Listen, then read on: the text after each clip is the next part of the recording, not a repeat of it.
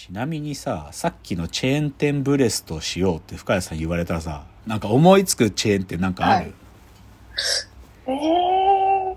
ー。え、でも、あげてもらったやつが目に浮かんできました、ねそうだね。まあ、ファミレスの角度だと意外にか簡単に出てくるよ。びっくりドンキーとかね。そう。で、でね、このでもちょっとね、最近そのチェーン店系の話でね、僕チェーン店に対してすごいリスペクトあるんだよ。チェーン店だけじゃなくコンビニとかもね、すごい。うん。やっぱりそういうふうに、たくさん店舗を出せるぐらいの経営努力っていうのを、に対して僕はそういう尊敬がある。でね、でも最近それにね、なんかケチつけるような番組というか、わざと作ってる番組があって、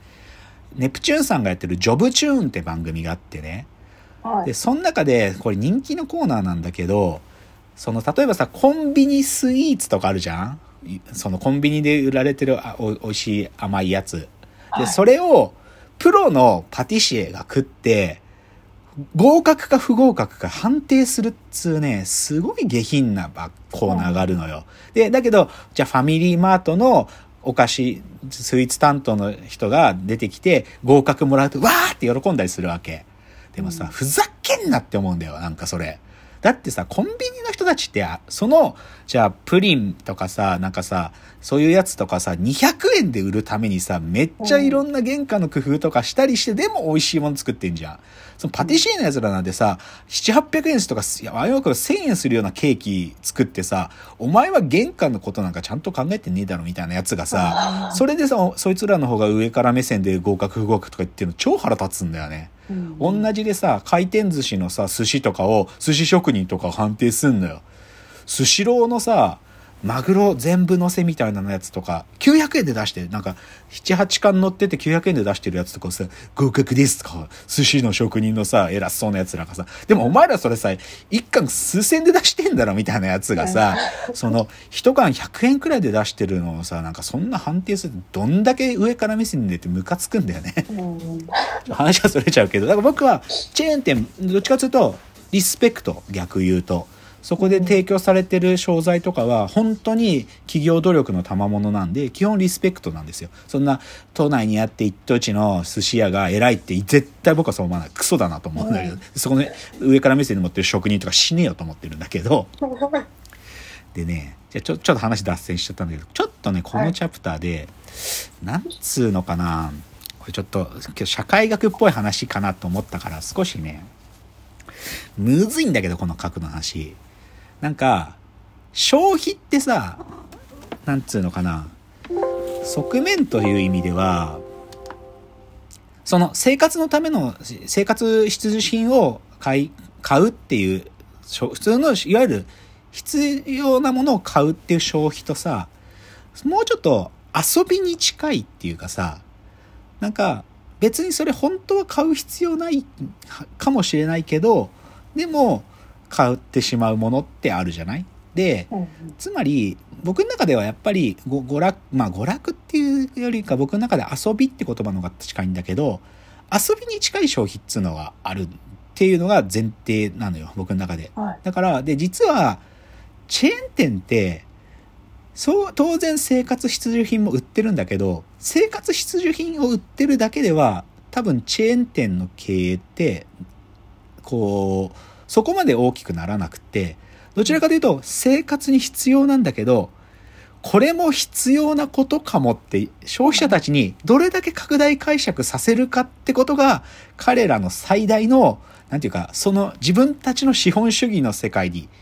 なんていうのかなパッケージ化してるのきっとね体験あをーそこがチェーン店のすごいところである意味16号に出店しているお店たちっていうのはある意味でのそのね、遊びってことをうまく商品に偽装化した、そういう消費をデザインするのが上手い人たちなんだと僕は思うわけ。ちょっとね、まあ難しい話になるの嫌なんだけど、なんかさ、そもそも遊びって、遊びの、これね、ウォルター・ベンヤミンとかこういうこと言うんだけど、そもそもさ、人間の行為って目的があって、手段が、手段があって目的を達成するじゃない？でも、ベンヤミンが言うのは、遊びってのは目的なき手段なんだっていうわけ。うん。なんか、で、これね、この前の、その、若林さんが同じようなこと言ってたのは、昔タモリクラブで、トアミフェチって人たちがいて、そのさ、はい。魚を捕まえるために網を投げるじゃない？だけどさ、網がバーって広がって、水辺にバシャーンって入って網が仕掛けられるんだけど、それを海とか水辺でやるんじゃなくて、公園で、そのただ単に網をバッと広げて投げるっていう行為だけを楽しんでらっしゃる方たちをタモリクラブで取材したことがあって、はいそれに対して若林さんが最初素朴な疑問で、それ何のためにやってんですかって言っちゃったんだって。そしたらタモリさんにめちゃ怒られて、お前は変態を笑うのかっつって怒られて、で、でも若林さんは最初分かんなかったんだって。けど、やってみると、あ、この綺麗に網が広がるっていう快感だけをやりたいっていうことはあるんだなってことが分かったみたいなこと言ってて、で、これって完全に魚を取るっていう目的のための投網っていう手段じゃん。けどこの手段が完全に目的を失って、その手段そのものが目的なき手段と化したものが投網とかなんだと思うんだけど、うんでも、ここまで純粋化しちゃうと遊びになっちゃうものを、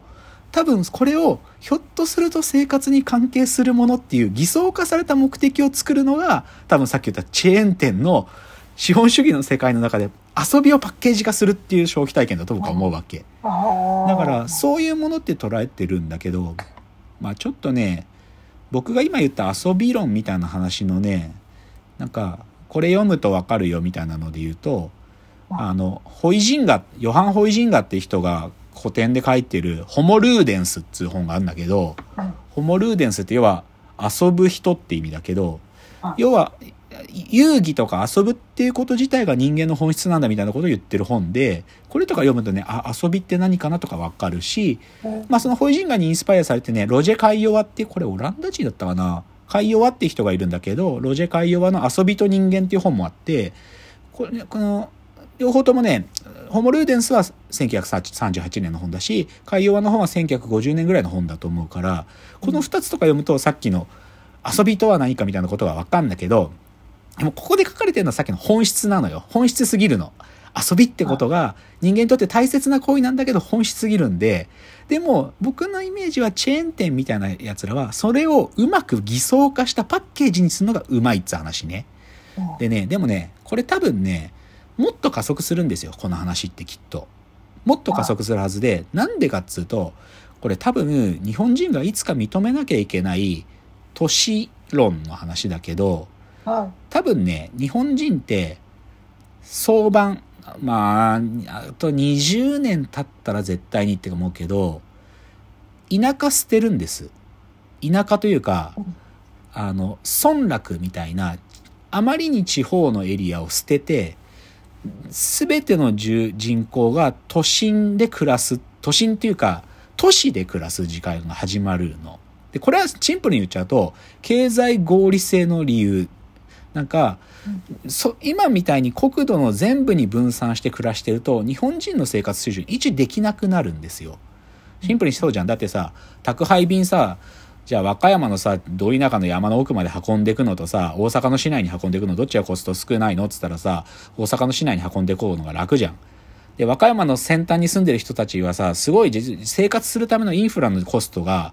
自分たちは同じようなコストしか払ってないけど、でもその負担は誰かがしてるわけじゃない？うんみたいなことが多分どんどん露見してって日本っていう国が経済的に縮まっていく限りにおいては国民はどこかの段階で都市に暮らすってことを日本っていう国は決めなきゃいけなくってでも SF 作品のサイコパスとかも完全そういう都市像を描いてるのね。もう街でみんなそのデジタルで管理された世界に暮らしてて、地方は大規模穀物国倉庫みたいになってて、自動管理された農場を経営してるとか、そういう形になるんで、ま、まあ、これはなんていうか、どっちかというと、あんまり日本の人たちそういうこと言わないけど、間違いないんですよ、これは。で、っていう話と、ちょっと僕パラフレーズする話なんだけど、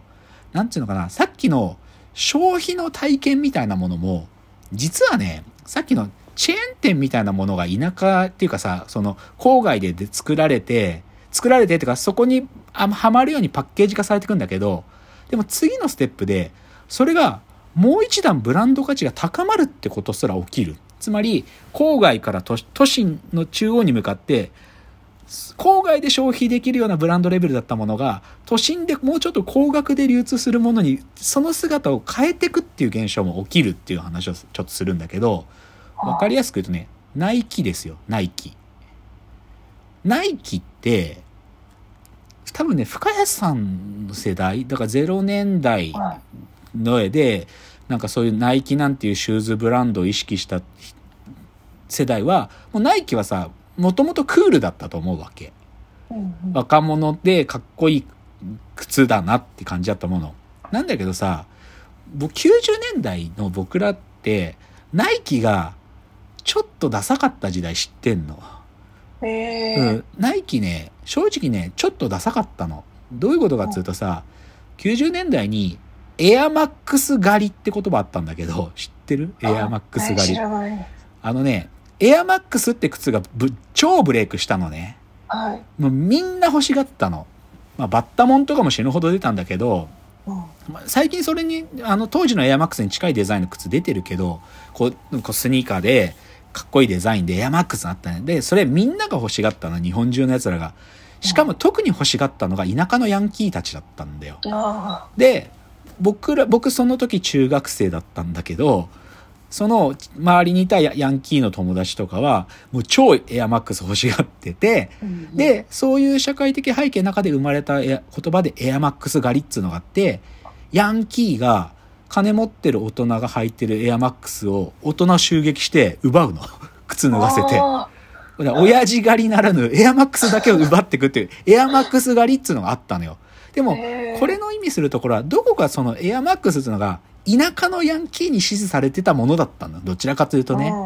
なんだけど、じゃあ今ナイキどうかって話、あ、時間がちょっと来ちゃったんで、この話次までちょっと引きずりますね。次のチャプターです。